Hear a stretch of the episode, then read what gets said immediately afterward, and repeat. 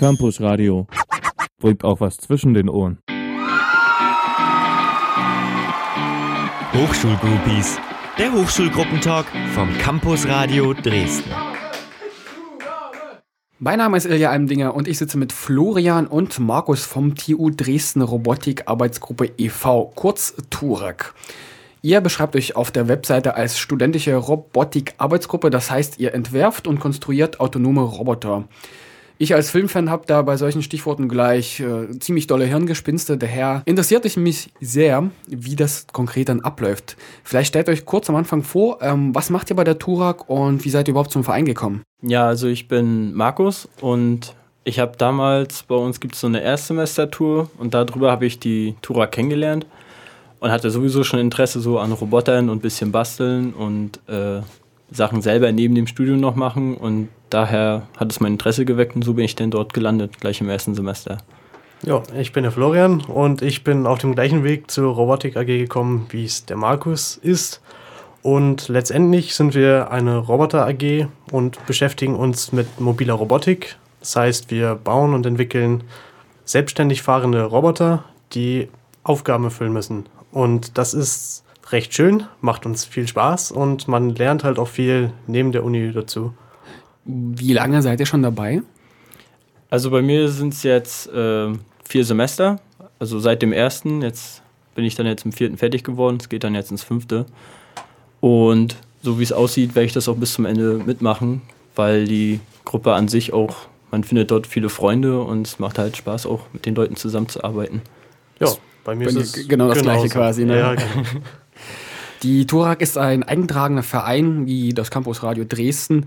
Was sind so typische Studienfächer bei euch und äh, wie ist denn der typische Wochenablauf, sage ich mal? Trefft euch regelmäßig oder wie sieht das aus?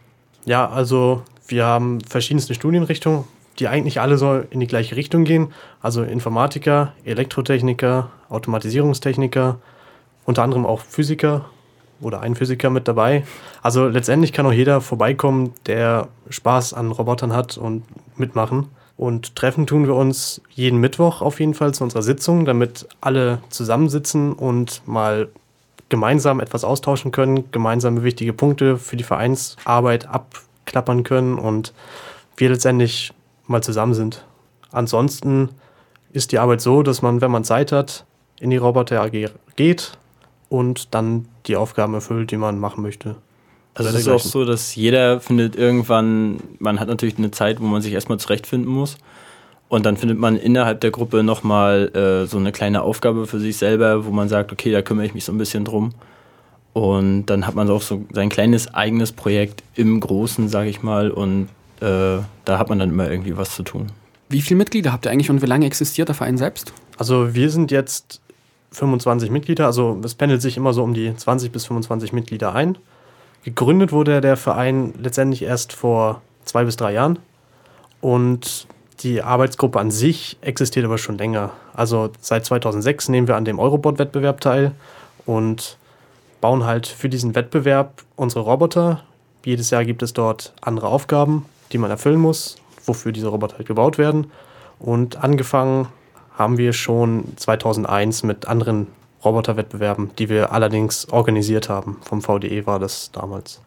Ist auch die Vereinsgeschichte überliefert? Also wie ist es dazu gekommen? Haben sich einfach ein paar interessierte Leute getroffen oder gab es da irgendwie so diesen Aufhänger? Es gibt so einen kleinen Makerspace sozusagen, also das Turmlabor bei uns in der Fakultät im Parkhausenbau der TU.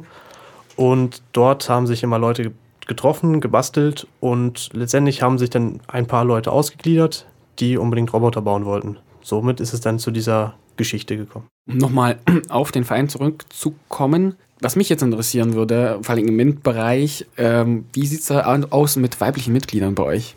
Also wir haben momentan äh, zwei aktive weibliche Mitglieder und sind da generell jetzt nicht abgeneigt, äh, dass auch Frauen mitmachen. Also das ist, äh, wir haben halt dann das gemeinsame Interesse und dann arbeitet man gerne zusammen. Also da gibt es jetzt nicht so. Erreicht man dann grundsätzlich, also die, die, die Mädels quasi schwieriger oder ist es einfach, weil es halt von den Studiengängen so bedingt ist, dass halt man, ja, wahrscheinlich weniger Frauen das studieren? Ich denke mal, es ist eher so, dass äh, die technischen Richtungen, was auch Elektrotechnik jetzt angeht, nicht so stark von Frauen besucht sind. Und daher äh, ist das dem vielleicht so etwas geschuldet oder. Du hast jetzt schon, Florian, die internationalen Wettbewerbe angesprochen. Mich würde so interessieren, wie, was sind so typische Ziele bei diesen Wettbewerben? Also auf jeden Fall ein YouTube-Kanal, der relativ gut gefüllt ist. Und ich habe mich da auch ein bisschen ein paar, ja, paar Stunden damit fast beschäftigt, weil es schon irgendwann spannend, einfach solche Mini-Roboter anzuschauen und irgendwie die irgendwas machen, wie auch immer die das dann aus meiner Laiensicht machen. Ja, was sind solche Ziele bei diesen Wettbewerben? Also letztendlich ist der Weg das Ziel, würde ich behaupten. ähm, weil wir lernen ja dadurch, es macht uns Spaß und am Ende steht dann halt der Wettbewerb, auf den wir hinarbeiten. Einmal den nationalen Wettbewerb, wenn wir den gewinnen, dann oder unter den besten drei sind, national kommen wir in den internationalen Wettbewerb und können dann auch in verschiedene Länder reisen und dort unsere Roboter gegen andere antreten lassen. Wie regelmäßig findet da so ein Wettbewerb statt eigentlich? Also es ist immer einmal, ich sage mal pro Saison, also einmal pro Jahr wir bekommen jetzt, äh, zum Beispiel haben wir jetzt vor ein paar Tagen die neuen Regeln bekommen. Jetzt wird dann sich zusammengesetzt, Ideen gesammelt, wie können wir die Aufgaben, die ja jedes Jahr anders sind, äh, bestmöglich erledigen. Dann werden äh, Konstruktionen äh, erstellt und Prototypen gebaut, ausprobiert, wie funktioniert es am besten. Und das Ganze dann zu einem Gesamtkonzept zusammengestellt. Und dann geht es dann auch mit der Elektronik los und mit der Programmierung. Und wenn das dann alles perfekt zusammenspielt, dann äh, können wir weitere Erfolge feiern. Wie umfangreich sind diese Arbeiten? Also habt ihr, weiß ich nicht, irgendwie Zeitkonten, die ihr vielleicht schreibt oder wie viel Arbeit steckt man da rein? Nee, also es ist so, dass jeder äh, macht so viel, wie er selber möchte. Wir haben jetzt da keine besonderen Arbeitsstunden, die wir ableisten müssen. Natürlich steckt dann irgendwann auch der eigene Ehrgeiz dahinter, dass man sagt, hey, wir müssen das langsam fertig bekommen, sonst äh, können, sehen wir bei dem Wettbewerb alt aus und das wollen wir natürlich nicht. Daher wird es zum Ende, wenn es dann so zu Februar hingeht, wo der Wettbewerb halt ansteht, immer ein bisschen stressiger. Man ist dann auch ein bisschen öfter da und versucht, so viel wie möglich zu schaffen. Wie viele Personen arbeiten dann also an, an Wettbewerb? Also habt ihr dann Teams, die dann sagen, okay, jetzt wir müssen den Roboter machen und haben jetzt zehn Leute zur Verfügung? Letztendlich ist es so, dass wir haben zwar viele Mitglieder, aber es gibt dann viele Leute, vor allem jetzt welche, die neu einsteigen, die dann zuarbeiten, helfen, unterstützen, Ideen liefern. Und letztendlich ist es dann ein etwas kleinerer Kern, also so die Hälfte ungefähr der Leute, die dann intensiv, die halt auch schon die Erfahrung haben, intensiv daran arbeiten, dass dann bestimmte Projekte fertiggestellt werden. Aber ansonsten haben wir drumherum immer andere Projekte, die wichtig sind, die dazugehören, die aber auch gemacht werden müssen und die dann vielleicht nicht zu komplex sind, dass halt auch andere Leute, neue, gierige Leute machen können. Also man kann auch quasi auch im ersten Semester bei euch äh, locker leicht auch einsteigen. Ja, ja auf jeden Fall. Also da gibt es immer irgendwie ein paar kleine Aufgaben, wie man dann an das Gesamtkonzept herangeführt wird. Man muss ja auch erstmal sehen, wie wir untereinander überhaupt arbeiten und daher ist ja die äh, Eingewöhnungsphase, hat man zwar so ein bisschen, aber dann versuchen wir schon, die Leute immer dann noch relativ fest einzuspannen und denen eine sinnvolle Aufgabe zu geben. Habt ihr Erfolge schon verzeichnet auf diesen Wettbewerben und ja, was sind denn quasi die größten Erfolge dann von euch? Also größten Erfolge sind ähm, deutscher Meistertitel und unter anderem dann auch der Vizemeistertitel international. Aber an den Erfolg möchten wir jetzt auch langsam mal anknüpfen und das vielleicht noch besser machen. Also wir haben meist immer den deutschen Vizemeistertitel schon relativ häufig gewonnen auch und international waren wir jetzt in diesem Jahr, also in der letzten Saison, auf, in einem Viertelfinale ausgeschieden und im Jahr davor im Achtelfinale. Also da ist auch eine Steigerung noch nach oben möglich. Wo finden solche Wettbewerbe statt? Also ist da auch, weiß nicht, viel Publikum oder ist das eher so eine Gemeinschaft für sich? Also im letzten Jahr war es zum Beispiel ähm, in der Schweiz und dort wurde gleichzeitig noch so eine Art kleine Robotikmesse äh, veranstaltet. Dadurch war das Publikum dort schon relativ groß. Dadurch, dass auch der internationale Wettbewerb dahinter steht, kommen auch viele Teams, äh, die dann dort sind, die dann selber auch im Publikum sitzen und zuschauen. Dazu gibt es dann auch noch einen Junior-Wettbewerb. Ja, also letztendlich gibt es denn die Junior, Eurobot Junior, wo dann die Roboter ferngesteuert werden. Also die fahren nicht autonom, so wie wir es machen. Wir programmieren ja alles ein, alle möglichen Anwendungsfälle, dass die Roboter halt selber entscheiden, selber fahren.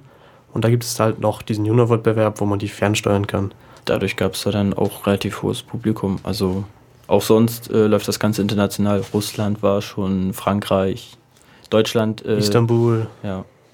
Also nicht nur auf Europa begrenzt. Man kommt quasi bei euch auch ein bisschen rum, ne? Also bei der Vereinstätigkeit.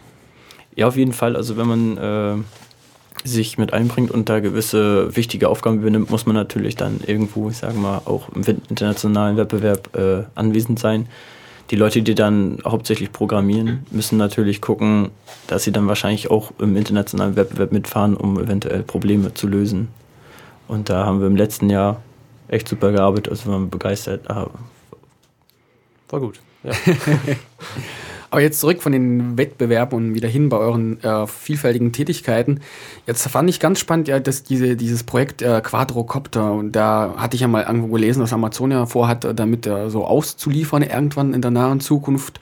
Und aktuell ist ja der Trend auch, dass man halt irgendwelche Vogelperspektivenbilder von Städten bekommt und dadurch vielleicht schöne Einsichten bekommt. Was mich interessieren würde, baut ihr die komplett selber oder wie läuft das ab? Das ist ja wie ein Nebenprojekt, wie ich das verstanden habe. Ja, genau. Es gibt halt ein paar Mitglieder, die sich halt auch für Quadrocopter interessieren. Also ist jetzt nicht so die Haupttätigkeit. Wir arbeiten halt hauptsächlich an den Robotern, aber wenn Zeit ist, vor allem jetzt in der Pause, wenn der Wettbewerb zu Ende ist und der nächste ansteht, bauen wir einen Quadrocopter, zumindest ich und ähm, noch zwei andere Personen. Und es steckt schon viel Arbeit drin. Also wir planen die halt selber vom Gerüst her und Elektronik wird teilweise eingekauft und fertig. Aber es kommen natürlich immer Ideen dazu, wie man die weiter ausbauen kann, möchte. Man kann sie umprogrammieren. Was sind solche Ideen? Also Ideen sind zum Beispiel, was man unten anbauen kann. Ich habe zum Beispiel jetzt ähm, eine Kamera angebaut, das bei den meisten ja vielleicht äh, normal ist, bei den meisten Quadrocoptern. Aber ich habe mir selber eine Kamera angebaut, die dann ausbalanciert wird, die man steuern kann über die Fernbedienung und solche Sachen. Kleine Wasserbombenabwehrvorrichtungen und ähnliches. Wie viel Arbeit steckt in so einem Nebenprojekt? Also ihr steckt ja quasi für diese Haupttätigkeit schon relativ viel Arbeit rein, so wie es sich für mich anhört. Ja, genau. Und noch zusätzlich quasi so, so ein Modell würde mich interessieren, was also was wie viel Arbeit kostet so ein Quadrocopter? Viel. Also ja, man kann es. Ich habe jetzt die Zeiten zum Beispiel nicht aufgeschrieben, wie viel ich jetzt wirklich daran gearbeitet habe, aber eine Woche ja, also reine Stunden, vielleicht so drei Tage, so von der reinen Stundenzeit her. Das lässt sich, denke ich mal, schwer beschreiben, weil es halt so ein laufender Prozess ist. Nebenbei kommt eine neue Idee und dann ja, versucht genau. man das einfach zu modifizieren. Wir haben zum Beispiel auch Interessierte in 3D-Druckertechnik, die sich da auch ähm, selber was aufbauen und sowas ist halt auch schön. Man kann sich vor allem mit anderen Leuten austauschen. Arbeitet ihr da mit diesem Makerspace und der Slup irgendwie zusammen oder ist es habt ihr das getrennt? Also wenn du sagst, ja, dass ihr auch selber diese 3D-Drucktechnik äh, anwendet? Also wir haben selber einen eigenen 3D-Drucker, den wir uns gekauft haben. Aber mit dem Makerspace haben wir jetzt auch schon mal Kontakt aufgenommen, weil er jetzt ja auch relativ neu ist. Und da haben wir auch die Möglichkeiten, ähm, wenn wir auch mal zeigen, was wir so an sich machen, dort Sachen zu fertigen. Und Markus, hast du auch solche Side-Projects wie, wie Florian? Oder? Ähm, naja, also ich hatte mir mal überlegt. Ich habe mir einen Aktenkoffer besorgt und dort habe ich dann äh, ein Lautsprechersystem eingebaut, wo ich so ein bisschen von der Lautsprecher AG, die es bei uns auch gibt, äh, inspiriert. Und habe mich dem dann so ein bisschen angenommen, um dann mobil an der Elbe auch mal Musik zu hören. Und ansonsten äh, schaue ich dem Florian noch gerne beim Quadrocopter bauen zu. Oder halt auch, was die anderen machen mit denen, die ihre eigenen 3D-Drucker nochmal aufbauen und ausprobieren. Also sammle da so ein bisschen eher so die Erfahrungen von den anderen mit und unterhalte mich mit denen, schaue, was da noch so möglich ist. Lernen durch Zuschauen quasi. Ja, genau. genau. Es ist halt nicht nur theoretisch wie in der Uni, sondern man hat auch was Praktisches, genau. worauf man aufbauen kann. Und wenn man dieses Praktische mal selber machen möchte und jetzt einer unserer Zuhörer oder Zuhörerinnen darauf Lust bekommen hat, wo findet man denn euch? Also uns findet man im Backhausenbau. Das ist die Elektrotechnikfakultät oben an der Helmholtzstraße bei der alten Mensa. Und wir haben jeden Mittwoch um 18.30 Uhr unser Vereinstreffen, an dem halt auch neue ruhig dazustoßen können. Das ist im, im Hörsaal.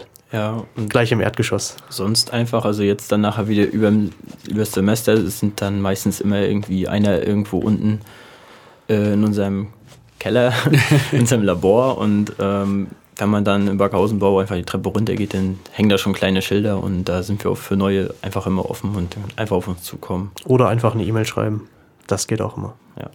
Kontakt.turak.de Habt ihr auch ähm, anstehende Veranstaltungen, wo man euch quasi live erleben kann? Ja, auf jeden Fall. Also wir haben ja jetzt wieder dann die Erstsemesterwoche, die es bei uns an der Fakultät gibt. Und da gibt es so eine Art Schnitzeljagd und da muss man Stempel sammeln und da sind wir zum Beispiel auch eine Station, sodass dann eigentlich jeder, der neu äh, bei uns an die Fakultät kommt, uns irgendwie, wenn er dort teilnimmt, äh, sieht und dann einmal schon mal Kontakt hat. Vielen Dank, Florian und Markus, dass ihr da wart und den Verein TU Dresden Robotik Arbeitsgruppe e.V. vorgestellt habt. Ja, bitteschön. Bitteschön, hat Nicht- Spaß gemacht. Ja, und falls ihr eure Initiative vorstellen wollt, dann schreibt uns einfach an redaktion.campusradiodresden.de. Campusradio. Im Netz unter www.campusradiodresden.de